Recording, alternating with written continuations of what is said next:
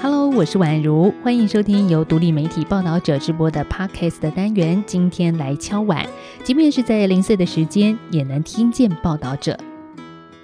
日子过得很快，港版国安法在二零二零年的七月一号实施，如今港人在国安法之下生活已经超过了一年半。我们持续要关心这一部绕过本地立法程序，由中国官方直接加诸香港的法令，对港人带来什么样的冲击跟改变呢？首先看到的是长期研究中国香港政治法治的乔治城法学院亚洲法中心研究员黎恩浩以及 Thomas Kellogg，他们核对了不同的公开资料，追踪了每一起和港版国安法相关的拘捕理由以及案情的发展。那研究人员在数据当中看到了一些关键数字，先让你知道。二零二零年的七月一号到二零二二年的三月二十八号期间，国安法实施之后，已经有一百八十三人因为各种危害国安的原因被捕，其中一百一十三位被告里，有将近四分之三没有获得保释，那至少四十四个人未经审判就被先囚禁超过一年的时间。刚刚很快速的念完一连串的数字，而每个数字的背后其实都有非常重要的意义。接下来我们会一一来谈。那如果你关心香港的话，相信你不会忘记二零二一年十二月二十九号这一天，当时有两百位的香港警务处国家安全处（简称国安处）的员警大举搜查立场新闻总部，并且拘捕相关的人士，包括曾经是董事局成员的流行歌手何韵诗。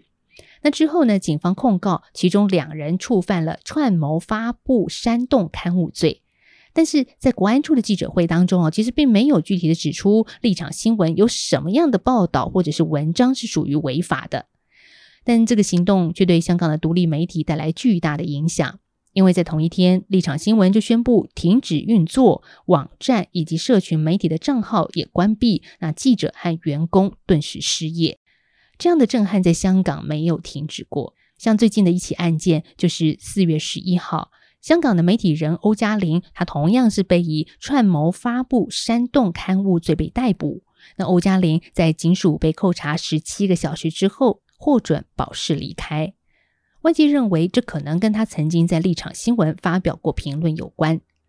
事实上，在港版国安法实施之前，多数这一类被捕人士的言行在香港是应该受到保障的。过去，香港曾经是新闻自由的堡垒。那最近几年，在新闻自由指数的排名当中呢，则是大幅的下滑，像从二零二零年的十八名滑落到二零二一年的八十名。其实呢，大家仔细想想，在尊重人权的司法管辖区，这些因言获罪的被捕人士很少会被视为是危害国家安全的罪犯。所以评论就指出，国安法拘捕港人的背后意图在于限制公众言论自由、切断外国联系，还有打压支持民主运动的反对派人物。那么接下来，我们就一一来谈研究人员在数据库当中的发现。首先，在限制言论自由的部分，数据库呈现以言入罪几乎占拘捕原因的三分之一，而拘捕的理由包含涉及发表、展示或出版煽动或分裂主义的言论。我们知道呢，在香港现在要说出支持香港独立的陈述是绝对不被允许的，只是这样的约束不只是在政治言论。官方还扩大到对社会的支配或控制的需要，不断延展言论审查的长臂。那举个例子来说，如果说香港政府疫情政策管控的不当，其实也会有问题。像港府呢，就利用刑事罪行条例下的煽动罪，惩罚一些批评港府应对 COVID-19 疫情摇摆不定的市民。今年二到三月份，就有五个人因为煽动罪被捕。那官方公布他们被捕的理由，部分是来自于他们在社群网站上发表涉嫌诋毁政府疫情的政策，或者是呼吁港人不要接种新冠疫苗，要抵制政府的防疫措施。那再来呢？评论认为，国安法的施行意图在于切断港人跟外国的联系。在二零一九年的时候啊，国际线曾经是香港反送中运动的关键词之一。但是港版国安法反映了政府要以法律为工具，切断香港名誉人士和海外支持者的联系。从数据库的资料中就看到，大约百分之十二的国安拘捕被认定是与勾结外国势力相关。但是我们要问了，什么叫做勾结外国势力呢？我们来看一个官方所认定的案例。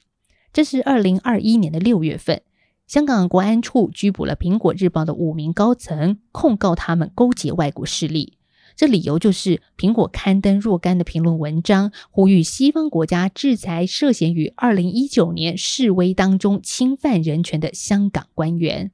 所以我们可以看到，写一篇文章呼吁一些事情，也会被控诉危害国家安全。那再来呢？香港国安法的第三个目的是打压支持民主运动者。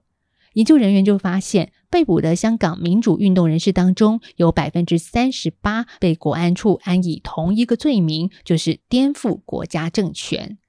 由于国安法内对于颠覆国家政权的定义相当的模糊，那正好就被官方用来指控广泛的推动民主化的和平活动参与者。像是一九八九年北京天安门镇压学生运动之后，就坚持举办六四烛光悼念集会的香港支联会，就被视为是煽动颠覆国家政权。可是他们的活动大部分都是烛光和平集会啊，为什么跟颠覆国家政权有关呢？当然，我们看到根据官方的说法，这是因为香港支联会组织当中的五大纲领之一是结束一党专政。那接下来我们要看另一个很值得大家来关注的是，新版的国安法在新保释规定当中哦，拒绝大多数的国安被告的保释，意思就是现在在香港建立了一个变相的长期未审先囚的机制。这样听起来当然很不合理了啊，因为通常在香港的一般刑事案件当中啊，法庭除非认为被告有潜逃或者是再犯的风险，否则是会让被告交保的。那以台湾我们比较熟悉的用语来说呢，就像大家常听到的，担心被告有逃亡之余、灭证串供之余，所以在检察官起诉和法院判决之前，会先限制人身自由。但要注意的是，这时候的嫌疑人有没有罪都还没有确定，所以法院也要有充足的理由才能够羁押被告，不然就应该让嫌疑人交保，而且能押多久，其实也是有限制的。这是为了在刑事诉讼制度上对被告人身自由的一个保障，更是体现无罪推定。那刚刚说了那么一大串，简单来说呢，就是法院还没有判人家有罪的时候，你不能说人家有罪，更不能把人无限制的羁押起来。但是呢，我们知道国安法不是那么回事，而且它还存有一些模糊性的字眼。就来听听第四十二条的内容，它写些什么？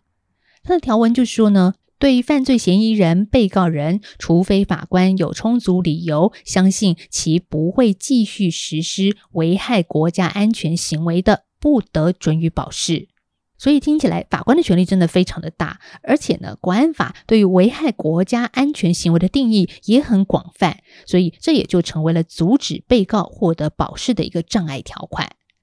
那造成的影响是什么呢？二零二一年的二月二十八号，有四十七名被捕的民主派初选的参与者被当局起诉，只是因为他们想在议会取得多数的议席，但踩了官方享有绝对权力的红线。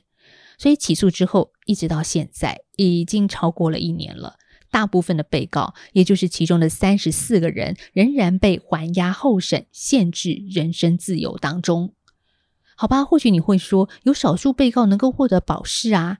的确是这样了。但是前提是要接受非常严苛的条件，像是不准在社群媒体发表被视为危害国安的言论，不准参与官方的选举等等。所以，国安法在香港施行之后的后续影响，就是说，原本关心社会的人，无法或不愿再参与任何可能会被视为挑衅政权的行为，否则他的保释有可能被撤销。那刚才谈到的被控涉及国安案件，不只是影响着被捕的人，那也有意无意的大幅弱化了香港公民社会组织的发展和生存空间。我们就看到资料显示哦，从二零二一到二零二二年的一月底这段时间呢，至少有六十八个公民社会组织因为国安法的威胁而陆续解散或者是停止运作。其实呢，还记得国安法在刚通过的时候，不少外界观察者总是希望港府执法的时候能够有所克制。但结果事与愿违，国安处在过去二十一个月里，只有像是在立法会选举和北京冬奥的前夕停止拘捕行动。现在的香港泛民主派深受重创，主要的媒体被清洗，那公民社会也被摧毁，还有教育以及文化界自我审查严重。这些发展或许让人觉得好气馁哦，但是别忘了，还有一群在台湾的香港人，他们到台湾读书或者是就业，跟你我一样追垃圾车排队买便当。那四月上旬，后时代革命的影像展刚刚结束，这是香港的摄影记者高仲明在台湾所创作的系列作品，记录了反送中运动之后流亡台湾的香港人在台湾的生活。那报道者也以图文故事的方式刊登了这一系列的作品，其中有一段是香港媒体人蔡慧敏给在台港人的话，我把它摘要分享给你。他说，在网络时代，我们不需要纠结于地域界限，抗争运动当中的国际线不限于对外国政治人物的游说，因为国际线就在你的左邻右里。如果离开香港是为了维持思想言论自由，在安全的环境，我们更加没有晋升的理由。在争取民主、寻找族群身份方面，台湾人是前辈，但是香港的经历再再示范了民主自由是株骄傲的小花，要靠每个人世世代代去守护。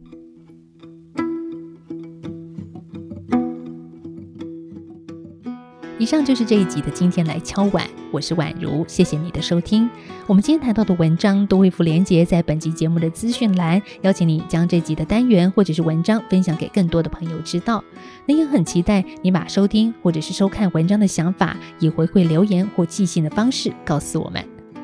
报道者是一个不收广告、没有付费墙的非盈利媒体。如果你心有余力，也可以透过定期定额、单笔捐款的方式支持我们。我们下次再见喽，拜拜。